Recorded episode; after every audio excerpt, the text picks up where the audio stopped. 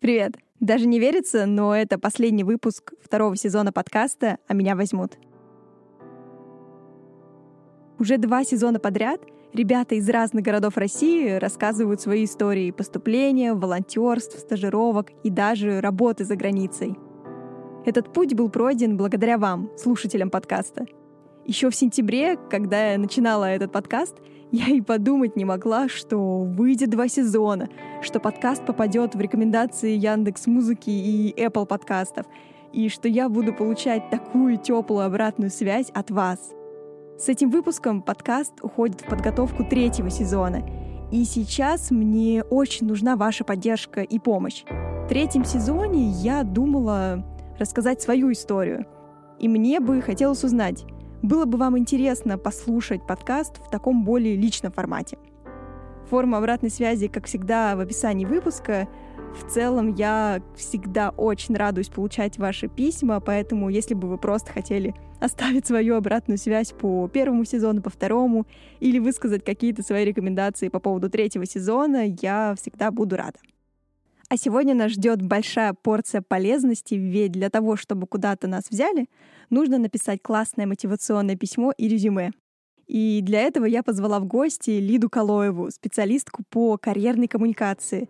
Мы с Лидой дружим уже несколько лет. Мы также познакомились по программе Year в Вашингтоне. И уже несколько лет нашей дружбы мы стараемся делать какие-то прикольные проекты вместе. И сегодня мы как раз поговорили о типичных ошибках мотивационных писем, с чего стоит начать свою заявку и как оформить свое резюме. Меня зовут Лиза, а это подкаст «А меня возьмут». Подкаст «А меня возьмут» посвящен историям ребят из разных городов России, которые ездили на учебу, стажировку или волонтерство в разные точки нашей планеты бесплатно – Возможности рядом с нами. Нужно просто хорошо их поискать, даже если вы не из столицы, а из какого-то небольшого городка. Оставайтесь с нами, вдохновляйтесь историями, и, может быть, в следующий раз возьмут именно вас.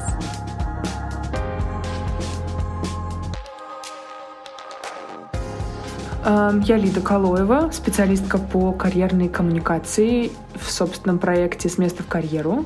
А, до этого я 4 года работала журналисткой, и, наверное, оттуда пошла моя любовь к коммуникации, которая постепенно перешла в карьерную коммуникацию. Клиентам я помогаю написать мотивационные CV и любые другие документы, связанные с аппликацией на работу, учебу, на летние школы, стипендии. А, я начала проект три года назад просто как вот э, просто очень хотелось кому-то об этом рассказывать, знаете, когда вот просто ну, разрывает, и ты оказывается, что ты вдруг что-то такое знаешь, что тебе казалось абсолютно common sense, каким-то, ну, просто очевидным, а потом оказывается, что многим людям это полезно, и они об этом как-то, может быть, не подумали, потому что на других вещах фокусировались. Что чувствуешь каждый раз, когда тебе кто-то из твоих ребят пишет «Лида, привет, я поступила» или «Лида, привет, меня позвали на интервью»? Ой, я вообще, я себя чувствую просто как на курорте Геленджик 2007. Но на самом деле я всегда очень радуюсь, но я на самом деле радуюсь даже, ну, даже если мы сделали все с нашей стороны, например, я вижу, что мы сделали правда классный пакет документов, мы долго над ним работали,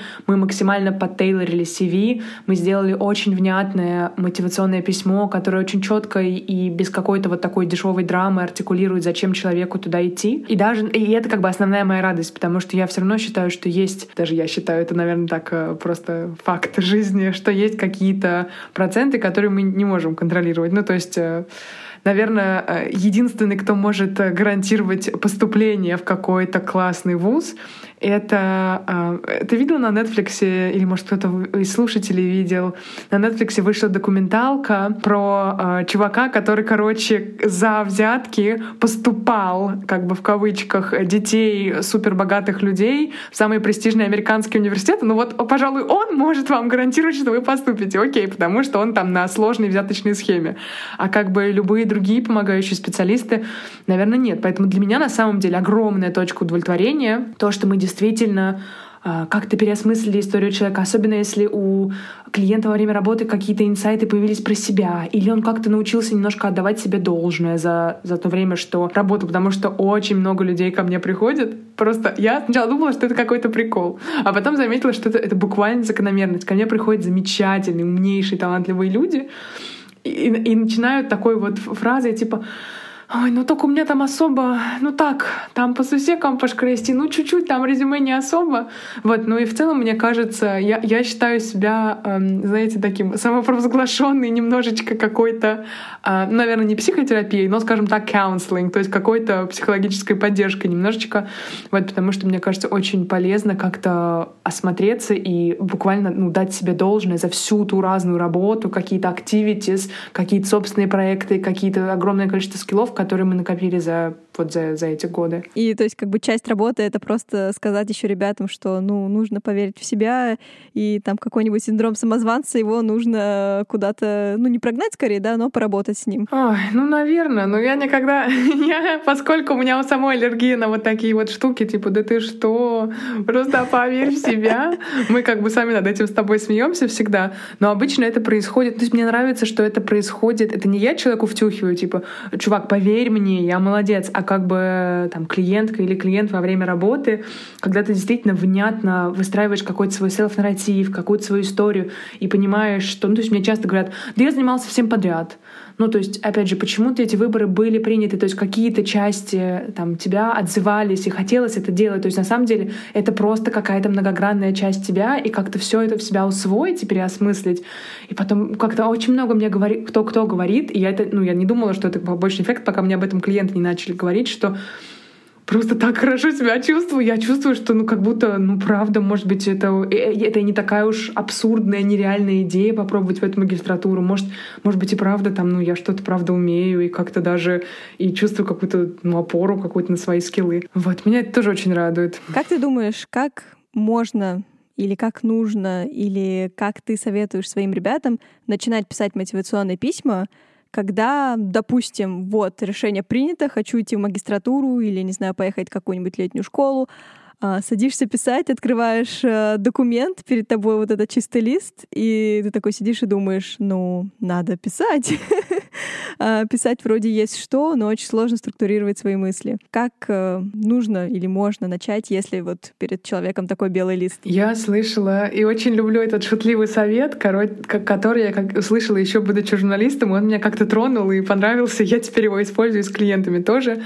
А если вот, вот очень много всего, но не знаешь, за чего захватиться, то пишешь.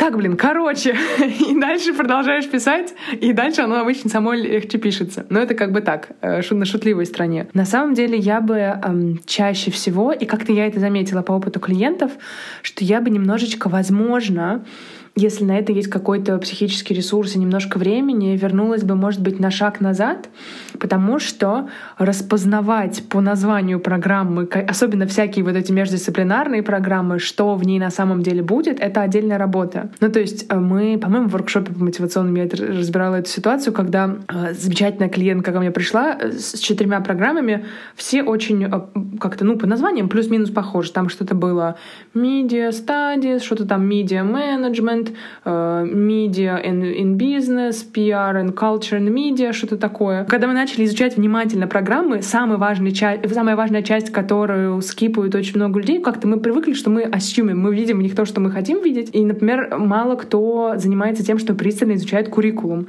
а это важно сделать. Или изучать какие-то истории алюмнаев, то есть кем гордится вуз, какие он стратегии для себя видит дальнейшие рабочие.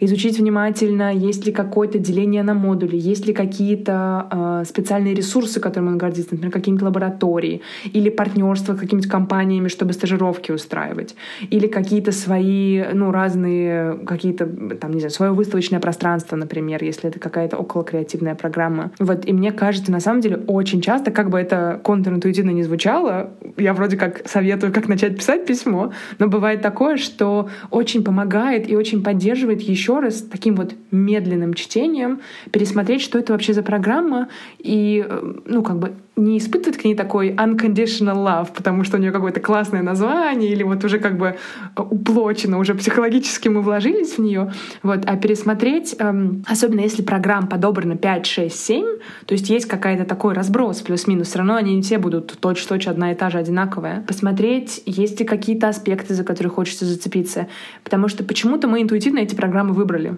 Это хорошая новость. Вы на самом деле уже знаете. Просто вам нужно это осталось только артикулировать. Вы почему-то из всех программ как бы выбрали именно эти. Что-то вам, ну это какой-то полуосознанный процесс, не то, что вы это себе рационализировали. А сейчас нужно просто на секундочку замедлиться и спросить себя, а что вот такое было, что как-то зацепило?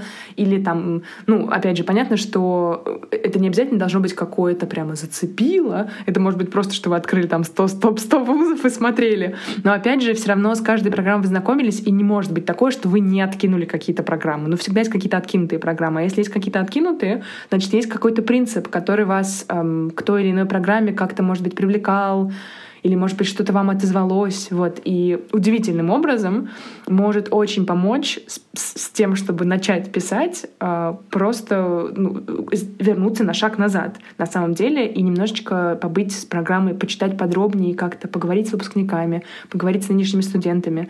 Это всегда обычно легко сделать через соцсети, через всякие даже LinkedIn, но LinkedIn — это продвинутый вариант. Это можно делать и через Facebook, и через все любые другие соцсети. Да, мне кажется, кстати, когда ты говорила про шаг назад, это также и шаг вперед, потому что это сразу для тебя как бы такой звоночек, что вот, посмотри, у нас будет так, никаких завышенных ожиданий, пожалуйста, себе не строй, вот э, такие у нас предметы, такие у нас преподаватели, и если выпускники отзывались как-то негативно о программе, ну, возможно, это тоже как повод задуматься в процессе подготовки своей заявки. Угу. Да, ты на самом, ну, то есть я на самом деле часто удивляюсь и по себе это знаю, и по друзьям, и по клиентам, как часто у нас абсолютно неосознанно ставится просто blind spot, если там что-то есть, что нам не нравится, но мы уже как бы психологически немножко пригрелись и просто игнорируем какие-то вещи, интерпретируем как хотим. Это удивительно, насколько на самом деле это все происходит без нашего контроля. Вот. Ну а так чисто с пустым листом, ну есть, наверное, каких-то много разных способов. Начать с конца, например. Вот обычно все,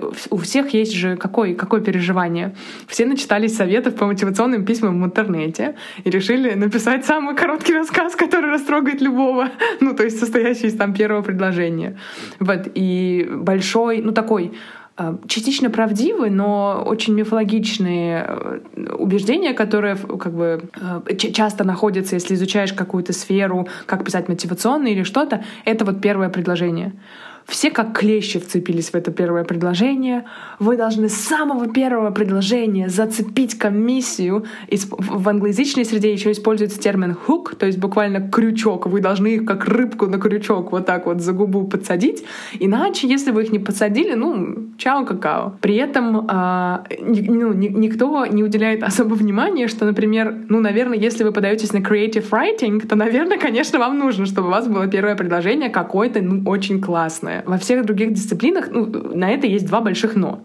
Во-первых, комиссии дочитывают письма до конца. Не может быть такое, что член комиссии открыл и такой, ой, ну фуфло какой-то, чувак пишет просто, вот это что, ты наклепал, кура лапой. Нет такой ситуации, где, прочитав первое предложение, член комиссии просто выкинет так вот драматично, как в фильме, порвет и в мусорное ведро кинет. Такой ситуации представить себе невозможно. Понятно, что, конечно, там наши письма не читают, там, цепляясь за каждую букву внимательно. Понятно, что если это какой-то 20 письмо за день, а в период э, подачи это и будет, скорее всего, 20 письмо за день, но нет ситуации, где его член комиссии просто вот скатает в шарик и кинет куда-нибудь в мусорку. Во-вторых, у всех, мне кажется, э, вот эта вот идея фикс с первым предложением переносит фокус с внятной артикуляцией и мотивацией во всем письме на то, что есть какие-то якобы магические слова, трогательные, какая-то история о детстве. Я в детстве увидел жука, потрогал потрогал его за лапку, он меня потрогал, и у меня с тех пор контакт с жуками, я хочу быть жуковедом. Но это, мне кажется, такое немножко магическое мышление, что вот это предложение как-то оно так значительно повлияет. На самом деле, ну, здесь можно, и скорее всего, можно упасть в любую другую, другую ловушку, что вы захотите в первом предложении что-то такое разыграть,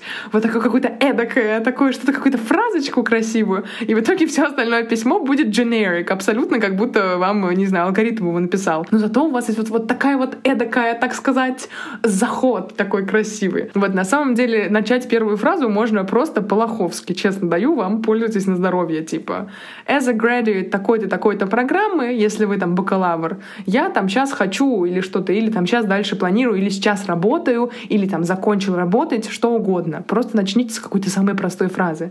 Вот. Или, например, если вы знаете, начните с середины. Мне кажется, это такая дурацкая идея, что мы должны начинать с, как бы, с, с какого-то прям первого предложения. Берем в середине какую-нибудь ерундистику и прям начинаем с нее писать. Да, но про первое предложение это правда смешно. Я тоже вспоминаю все эти копирайтерские статьи там про то, как написать мотивационное письмо, чтобы тебя взяли во все вузы мира. Кстати, вот как раз-таки о всех этих советах часто на таких сайтах еще есть какие-то шаблоны, которыми любят пользоваться ребята. Иногда даже просто копируют целые фразы, чтобы как-то либо заполнить пространство, либо тоже четче организовать свое письмо. Как ты думаешь, э, стоит ли вообще, хорошая ли эта идея пользоваться такими заготовленными фразами, или нужно как раз а, пробовать все равно написать свое письмо вот прям самим-самим? Ну, я, честно говоря, мне кажется, я уже могу, видя очень много, имея большую выборку писем в голове, сама эти шаблоны писать и на этом зарабатывать, как, как те сайты с типсами.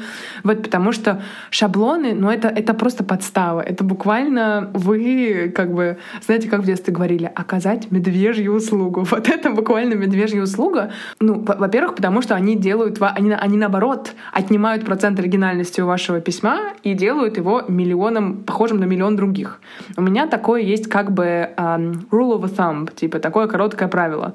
Если вот это предложение я вижу в письме у клиента, или там целый абзац, бывает и такое, что целый абзац, можно, в принципе, без проблем, без особой болезненности вставить любое другое мотивационное письмо, и это не будет заметно, значит, это плохое предложение, потому что оно не работает, потому что оно абсолютно generic. Вот. И в этом смысле шаблоны, ну, я их никогда не использую, всегда супер яро против них эм, протестую, но интуитивно-то всем минимально. То есть у нас есть какая-то минимальная логика. Это же не то, что мы будем скакать туда-сюда. То есть минимальная внятная логика, как бы, чтобы просто письмо было как бы clear and concise. Все, мне кажется, любой шаблон здесь э, ну, только исключительно нас самих загонит в ловушку, где мы потом 500 раз пожалеем, что вообще э, с этим шаблоном связались, правда. Есть какая-то логическая структура, их можно использовать как опору, но шаблоны — это просто, это, это, девочки, это ужас. Да, где там, я не знаю, я всегда мечтал стать тем-то, тем-то, тем-то. О, Лиз, даже не говори.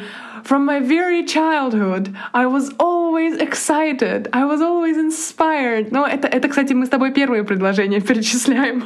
Или еще this experience changed my whole understanding, что-нибудь там такое. И since then я там что-то, ну то есть опять же это говорится общими словами, что вот просто он все поменял и все стало по-другому. Как поменял, почему, что такого там случилось, что оно поменялось, как это влияет на нынешнюю какую-то ситуацию, на нынешние решения, почему нам вообще должно быть интересно в письме это читать. Ну то есть вот эти вот немножечко как бы клишес. Понятно, что я опять же абсолютно всегда э, всем клиентам говорю, пишутся, с клиш... пишутся клише, ну и пишите их, ничего страшного, как бы, чем вы будете, ну, то есть не цензурируйте себя в голове. Очень важно, э, это я как бы как бывший журналист и нынешний редактор говорю, разделять процессы думания и написание, и редактирование.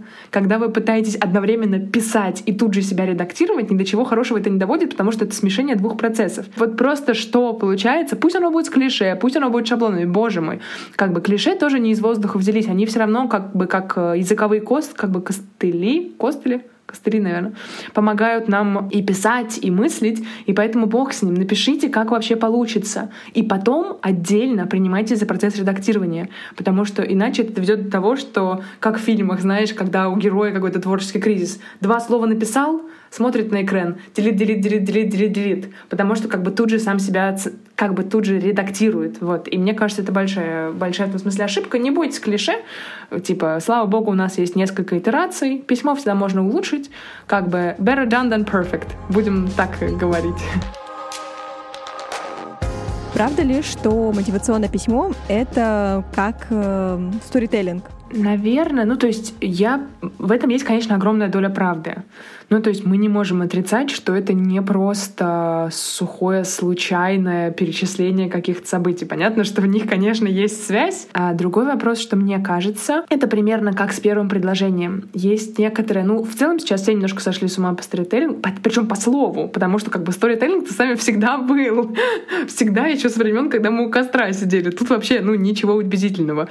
И там сценаристы с ним всегда работают. А как бы тот факт, что все индустрии сейчас немножко такие куку, помешались, и типа бум, наверное, всяких онлайн-профессий, копирайтерства и прочего, и у всех вдруг сторителлинг на слуху, хотя как бы мы всю жизнь с детства нам рассказывали еще сказки, мы сами себе рассказывали историю о собственной жизни. Упаковка каких-то событий внешнего мира в истории — это в целом способ нашего мышления по умолчанию. Поэтому хорошая новость, мы все уже сторителлеры. А другая, мне кажется, что часто за погоду... Я всегда к нему отношусь осторожно, Особенно, когда вижу, что клиент прямо очень вот хочет какую-то такую историю рассказать драматичную, чтобы плакала половина маршрутки. Очень часто мы подменяем красив, как бы красивой художественностью смысл. Я за то, чтобы в письме... Ну, во-первых, я всегда... Это тоже еще один мой маленький как бы такой трик. Читаю письмо вслух. И вы заметите, что, по, что определенная интонация сама собой приходит что мы, например, какое-то письмо, которое написано просто внятным нейтральным языком, читаем примерно таким же голосом. И мне кажется, оно и должно так читаться. А есть письма, которые ты читаешь, и мгновенно появляется интонация. Я там волны, я, я плыл, волны мне навстречу, соленая вода у меня щипала глаза. Я плыл, но я знал, я буду тем, кто преодолеет. Ну, то есть всегда, когда, ну, э, это интуитивно мы на самом деле начинаем, потому что, конечно же, текст даже написанный всегда несет себе в интонацию, как всегда несет себе интонацию. Поэтому понятно, что мы его натуралистично читаем с этой интонацией. Я всегда, когда вижу вот такой накал драмы, думаю, так, давайте проверим, мы сейчас этой драмой не запылили ли смысл. Потому что бывает очень часто хочется как-то вот а, так эдако написать красиво, ну, со смыслом, чтобы было не просто как бы какая-то вот скучная, э, такой-то, такой-то, там ты работал, вот это сделал, смог сделать вот это, поэтому принял решение о том, что действительно смогу дальше это делать. Вообще без вопросов. А хочется рассказать, причем обычно эти истории, как бы, Лиз, скажу тебе, занимают огромную часть письма. Но письмо — это сколько? Ну, наверное, там до пяти, пяти с половиной тысяч э, знаков, то есть где-то там, ну, чуть-чуть меньше одной странички А4, ну, или максимум в ее пределах. И при этом треть этого письма занимает история. И, скорее всего, знаешь, что смешно? Е- как бы если бы это были истории про например, какие-то супер недавние и напрямую связанные с карьерой, например, там рассказ о том, как вы в команде, в какой-то там, не знаю, international team сделали что-то, и от этого какой-то импакт получился, и все что-то поняли, это какой-то там важный урок, не знаю. Чаще всего нас тянет. И я абсолютно понимаю, почему нас интуитивно к этому тянет, потому что это очень трогательно. Каким-то историям про детство, про юность. И нам всегда хочется абсолютно подсознательно построить такую прямую линию, что вот мы в 7 лет сделали вот это, и прямая линия, что сейчас в 24 мы занимаемся теми и теми вещами.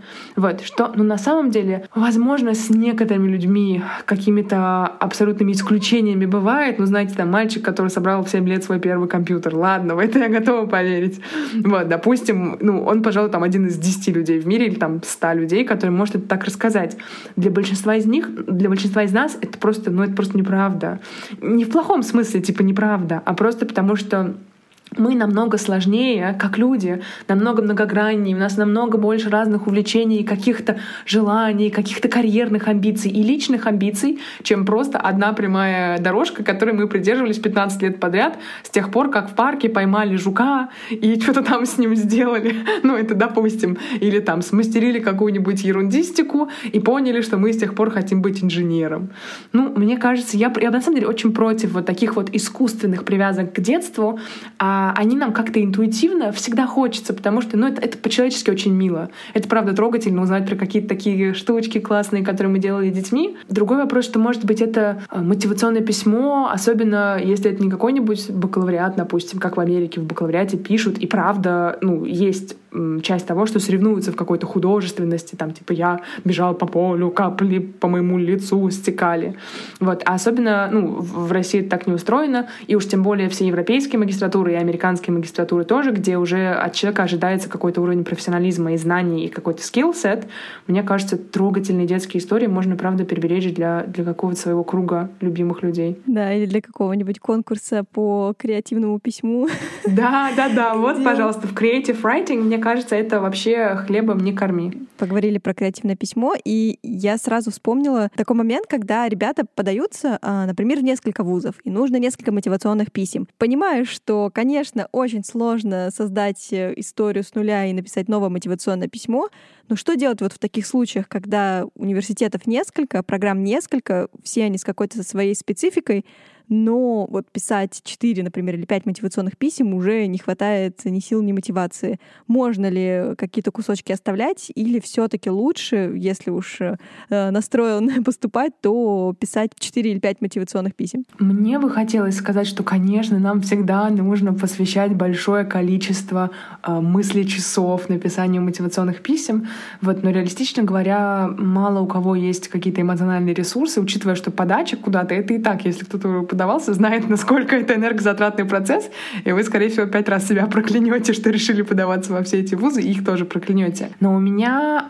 есть ощущение, что это немножко ложная идея, что мы пишем пять отдельных писем в пять отдельных вузов. После первого письма вы уже не пишете следующие письма с нуля. У вас уже появились какие-то инсайты о себе, возможно, лучшее понимание собственных карьерных выборов, понимание того, чего вам хочется. Если вы остановились и немножечко чуть-чуть чуть еще дали э, мыслям поинкубироваться о том, почему вы в эту программу идете. И, соответственно, после первого письма вы можете уже бенчмаркать, в чем разница как бы с другими э, программами. То есть мне на самом деле кажется, что это не, не пять раздельных писем, а первое действительно самое сложное, потому что в нем нужно ответить себе на все эти сложные вопросы. Например, зачем я вообще иду в магистратуру? Потому что сюрприз, э, идти в магистратуру, потому что закончил бакалавриат, наверное, не самое убедительное обоснование. Вот. И мне кажется, вот все вот эти такие как бы tough questions, после того, как их уже к ним обратиться в первом письме, писать следующие. Ну, то есть понятно, что можно какие-то кусочки, наверное, скопировать там, где мы рассказываем про какой-то релевантный опыт, там э, в терминах KPI, В терминах результата, в терминах какого-то своего контрибьюшена, но обычно э, их писать намного легче, просто потому что уже самая сложная вот эта вот работа ментальная, именно не написать, потому что сложить слова в предложение — это несложная задачка на самом деле, даже для тех, кто не пишет, даже там у меня очень много кто, кого есть тема, нет амбиций, например, писать что-то такое такое художественное, и при этом они невероятно ясно мыслят. Вот. И есть такое же количество, например, со стороны условно социально-гуманитарных наук, у кого, например, тоже какой-нибудь социолог говорит, что я там буду вот это вот расписывать, эти какие-то приколдесы, как я там, не знаю, поймала рыбку, погладил ее за блестящее брюшко и понял, что я хочу быть а, каким-то исследователем морей. И мне кажется, самое главное, чего я всегда проверяю, чтобы оно, чтобы оно было, это внятный ход повествования, внятная логика выстроена в письме. Я не имею ничего против, э, если вы сделали самую трудную вот эту вот работу подумать, то, конечно, кусочки, наверное, можно скопировать релевантные, но в целом вы уже, мне кажется, интуитивно сможете понять, нужно ли прямо вот в таком же виде скопировать, потому что вы то же самое хотите коммуницировать этому второму университету и третьему, или есть смысл, может быть, по-другому написать. Я просто представляю этого человека, у которого, не знаю, сейчас заканчивается бакалавриат, допустим, или начинается четвертый курс, или уже там какая-то работа, какие-то дела, какие-то заботы, и ты еще должен написать пять разных уникальных мотивационных писем, каждому найти какой-то раз разный подход. Возможно, а еще и, а еще и э, какое-то драматичное предложение начать каждое письмо. Да, драматичное предложение, чтобы все маркетологи просто этого университета сдохли от зависти, прочитав его. Да. А давай немного поговорим про вредные советы. Вот как не надо точно писать говорим мы про мотивационное письмо или там, например, даже про составление резюме на магистратуру? Во-первых, наверное, большая ошибка с резюме э, и часто кочующая в мотивационное, потому что мы ну, иногда смотрим на свою CV как на опору, и там уже, может, какие-то отдельные вещи вытаскиваем в мотивационное, что нормально до тех пор, пока мы все-таки отдельные вещи утаскиваем. Потому что, мне кажется, большая ошибка не тейлорить свое резюме под отдельные программы. Потому что когда, там, не знаю, открывает э, член комиссии или какой-то, там, если кто-то со стороны фонда вам какие-нибудь стипендии отбирает, или это глава департамента, ну, кто, тот человек, который ваше письмо будет читать, или ваше резюме будет читать, э, там, и, и, и, и там видит э, две страницы абсолютно разных activities, очень сложно э, понять, что именно вы хотели сказать. То есть абсолютно нормально, что мы все занимались супер разными вещами. Ну, то есть, мне кажется, у любого из нас найдется активитис, который, ну, правда, в большом разбросе. От каких-то там волонтерств руками до каких-то интеллектуальных придумок, до собственных проектов, до каких-то стажировок. Ну, то есть можно, в принципе, у любого человека нашкрестить две-две с половиной страницы активитис разных. Другой вопрос, что ваша задача не показать, ну, чаще всего не показать, что вы как бы jack of all trades. Как это? И жнец, и грец, и жнец, и чтец, или что-то там на дуде и грец. Вот. А, русский как иностранный лизок. Вот. А, а, а что, как-то более внятно, ясно выстроить вашу профессиональную историю. Потому что такое, на самом деле, и с рекрутерами происходит, когда вы ищете работу, и рекрутер видит ваше резюме, где у вас э, пять разных работ, и это там четыре разных индустрии. То есть вы работали где-нибудь в Хороке, там каком-нибудь, не знаю, как хостес в отеле. Потом вы работали в ивент-менеджменте, как какой-нибудь ассистент. Потом вы работали где-нибудь в IT, как какой-нибудь desk help. И еще какая-нибудь, не знаю, четвертая работа, где вы какой-нибудь, э, допустим, там э, были репетитором, допустим. И абсолютно непонятно, э, что вы хотите-то. Вот. И когда вот такая же абсолютно нормальная в жизни разбросанная история перекочевывает в резюме, резюме все таки это не способ, как и мотивационное, показать прямо вот все, что вы делали. Типа, мне кажется, есть такое мнение, такой достаточно большой миф, особенно со всякими стипендиями и особенно со всякими конкурентными стипендиями, что вот нужно показать кучу активитис, что вот просто 300 волонтерств, 500 стартапов и еще там, не знаю, сколько-то угодно э, наград, медалей, ачивментов, чего угодно. Грамота в итоге... участие в русском в русском медвежонке. Да, да, вот э, с третьего класса. И конкурс чтецов за четвертый класс. Но мне кажется, такой подход часто, хотя он как бы многим кажется интуитивно выигрышным. Ну, типа, посмотрите, какой я гиперактивный. Я, так сказать, э, не жук лапкой топнул на месте. Не си... Помнишь этот мем, э, где сидит на, обло... Э, на обложке какой-то газете такой чувак, сложив руки, и написано «Сложа руки, не сидим». Ну, в общем, вот такое какое-то ощущение, которое хочется передать э, в резюме, но часто это приводит к тому, что это просто ну, сбивает человека, который его читает с толку. То есть я читаю э, мотивационные или там резюме клиентов, и там миллион разных activities, и я не понимаю, а что, в общем, собственно-то хочется. Если у вас, правда, огромный разброс по индустриям, то можно делать, а, например, skill-based резюме, где вы в первую очередь центрируетесь вокруг определенных скиллов, потому что даже если вы были в разных индустриях, вы могли, во-первых, быть в одних и тех же должностях, например, там везде быть ассистентом, просто делать разные обязанности, и добавить какое-то краткое summary это, пожалуй, вообще моя самая любимая вещь, которую я делаю в резюме, потому что конвенционально считается, что summary — это такая привилегия экзеков, то есть всяких экзекутивов, которые там уже 15-20 лет где-то работают. Вот, но, а как бы, э, ну и в целом я такое очень долго чувствовала. Мне кажется, поэтому я свой проект и придумала, потому что молодые специалисты — это как бы плебс. Они сами разберутся. Ну, сделайте хоть какое-то резюме там. Напишите там э, двоюродному деду э, под Кировом, он вам на работу в свою контору устроит.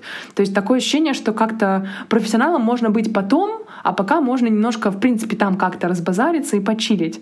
Вот, и я поэтому очень э, всегда стараюсь э, инкорпорировать самые хорошие практики, которые делают экзекутивы, к молодым специалистам, то есть к людям, которые там, к моим клиентам, к моим, не знаю, там, ко мне и друзьям, то есть людям э, 3-6, э, наверное, около, это так очень приблизительно годами профессионального опыта. То есть это не совсем entry level, то есть вы не просто там стажер полгода и все, это все, что у вас было, а уже немножечко разбираетесь в индустрии, но пока что действительно начинаете такую большую карьеру. И summary — это возможность, такой хороший способ коммуницировать одним каким-то большим предложением или там двумя короткими самые важные вещи про вас. Но я сейчас буду думать на ходу, поэтому пример может быть не такой хороший. Например, какой-нибудь, не знаю, аккаунт-менеджер с э, опытом проек- ведения проектов, с бюджетом там до полутора миллионов рублей э, среди клиентов Nestle, там какой-нибудь TLC и что-нибудь еще со свободным знанием английского, там что-нибудь такое.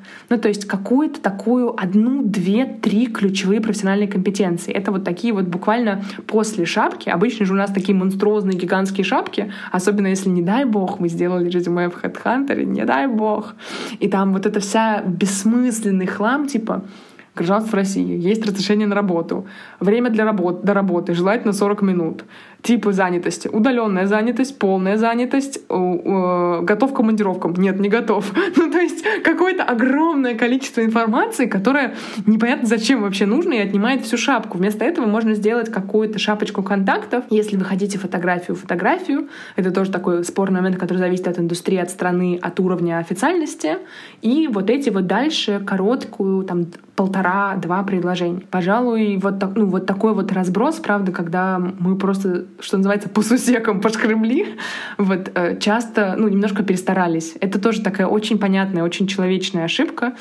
Вот, ну, пожалуй, я бы ее назвала как самую большую. Может, какие-то еще тебе приходят в голову, а я могу их прокомментировать. А, наверное, вот. Это тоже и в резюме, и в мотивационном, когда мы вместо того, чтобы внятно рассказывать, что мы сделали, то есть какой-то свой impact, даже если это было полгода, там полтора года работы, просто перечисляем свои обязанности. Ну, то есть э, там типа введение какой-то первичной документации, созвоны с клиентами и бриф их там потому-то и тому-то. Вы удивитесь, но на, на, на одинаковых должностях в большинстве компаний, если это одна сфера, обязанности будут плюс-минус одинаковыми. Ну, то есть, особенно если это какие-то крупные компании, где хорошо отстроены процессы, то есть понятно, что в маленьких компаниях все делают все, и как бы понятно, что там смешиваются должности, не так все четко разделено. Вот, но там, услышав, допустим, а, там а, какой-нибудь э, продажник B2B в, там, в айтишном оборудовании, там, если мы еще знаем, так, там, не знаю, CRM он продает, допустим, системы, примерно можно представить сюрприз, какие у человека обязанности. Вот, поэтому мне кажется супер полезно вместо просто перечисления обязанностей, которые, ну, правда, у всех будут одинаковые, написать, а, то есть думать в рамках KPI, типа Key Performance Indicator, то есть даже если у вас не было официальных KPI на работе, вам не нужно было там столько-то продаж сделать или что-то там еще, не знаю, так, так-то повысить конверсию. Все равно э, думать в первую очередь в их рамках. К счастью, для всех профессий, в том числе для всяких креатив профессий, а, придумали уже миллион раз э, KPI, вот, э, так что можно их погуглить, посмотреть, если вы не знаете, какие KPI. Или буквально просто вспомнить, какие в целом могут быть результаты, а, показатели значимые вашего, как бы вашего труда. Как вы сами оцениваете, вы там хорошо это сделали или не очень хорошо, может быть, что-то можно было поправить. И когда мы, например, пишем не просто Э, занимался э, ведением клиентов и информированием их там о чем-то и о чем-то, опишем, например, там за три года э, привел в компанию там э, 11 ключевых клиентов там с годовым, не знаю, чем-то там контрактом там от там 300 тысяч до полутора миллионов. Вот тут как бы понятно, потому что, ну, это, наверное, в первую очередь относится к таким более индустриальным профессиям. Ну и примеры, наверное, у меня поэтому всплывают индустриальные. Понятно, что, например, в какой-то фундаментальной науке такую, так сделать намного сложнее. Но даже там я все равно понятно, что нет KPI как бы у каких-нибудь фундаментальных математиков. Но даже там я всегда прошу писать, ну вот даже какая-то, ну есть же какая-то микровещь. Мне всегда, ну это же маленькое исследование, там вот какая-то химия, там же все так медленно. Мы там пока, не знаю, в биотехе мы что-то сделаем, напишите самое маленькое и самое крошечное. Например, там вы проверили вот это вот, и оно как-то там не совпало. Например, там вы смогли выявить или там, не знаю, доказать или что-то еще. Всегда какой-то все равно был результат. И вот думать в терминах результата, мне кажется, это абсолютно как бы a game changer, ребята. вот. Ну, просто э, тогда и рекрутеру, если вы подаетесь куда-то на работу, и там, не знаю, тому же рекрутеру, если вы или там HR, если вы подаетесь на, на, на стажировку, или если вы подаетесь с, так, там, с таким же более индустриальным резюме куда-то в магистратуры, всякие бизнес, менеджмент, пиар, управление, коммуникации, или даже когда вы подаетесь условно социально-гуманитарные науки и с тем, все равно намного понятнее, что вы можете делать.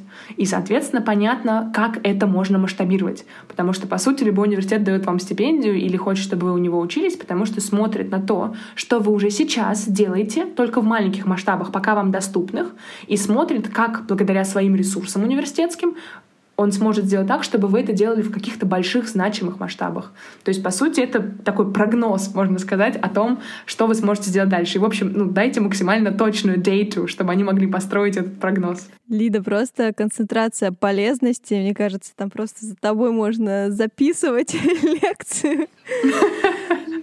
Ты за мной записываешь, Лизок. Нас очень много слушает ребят, как раз молодых специалистов и специалисток, которые либо заканчивают сейчас учебу в школе, бакалавриат, магистратуру, и которые, многие из них, на самом деле, очень переживают, э, можно ли вообще им попробовать податься на какие-нибудь программы. Что бы ты им могла посоветовать? Это мой такой традиционный вопрос всегда всех ребят, эм, которые приходят ко мне в гости. Это именно что можно посоветовать э, молодым начинающим ребяткам, которые только-только хотят куда-то уехать? Ух, ну, наверное, хочется сказать слабоумие и отвага, но слабоумие и отвага поможет только на первых стадиях. Потом нужно умие и отвага все таки Вот, ну, то есть, если какая-то, наверное, через первые какие-то этапы, где вот нужно просто изучить, немножко как-то напитаться энергией. Вообще сначала убедиться, что это вообще теоретически возможно, что нет никакого государственного закона, который ни в какой стране, который конкретно вам запрещает куда-то уезжать. Потому что очень часто я сталкиваюсь с тем, что препятствия не столько объективно какие-то интеллектуальные, например, там человека нет какого-то скиллсета или он что-то не умеет, не столько какие-то э, бюрократические, то есть там невозможно получить визу или что-то еще, сколько только скорее психологический, потому что очень много кто думает, да я лох какой-то, кому я там нужен. Вот эта вот мысль, да кому мы там нужны, это что-то, что я рефреном просто слышу среди, ну, то есть, наверное, уже не клиентов, потому что они-то уже чуть-чуть все-таки с этим, может быть, как-то поработали, раз уже дошли и подают, но среди тех, кто вот хочет, как бы лежит в этом направлении, но все еще очень э, как-то смущается и переживает, и может быть, не чувствует какой-то собственной профессиональной ценности пока, особенно если это какие-нибудь, например, первые два, даже три курса, где ты еще не совсем себя позишенишь все-таки как специалист. Ты там в лучшем случае на четвертом курсе, а скорее всего года через два, там три после начала работы, ты уже чуть-чуть понимаешь, что ты можешь делать, и приходит какая-то такая, ну, правда, психологическая опора на собственный профессионализм. До этого отстраивать ее очень, ну, э, это, правда, занимает время. Ну, наверное, я, я бы, честно говоря, работала с вот этими вот убеждениями, потому что, ну, это я непрошенный совет от э, ненастоящего психотерапевта. Вот, потому что, правда, очень часто, мне кажется, это они нас парализуют, а не объективное знание о том, что мы куда-то не можем пройти, потому что мы, подставьте свое, тупые, ничтожные, ленивые, какие еще токсичные слова вы можете изобрести, чтобы самих себя поругать. С вами был подкаст «А меня возьмут». Спасибо, что были с нами в этом выпуске.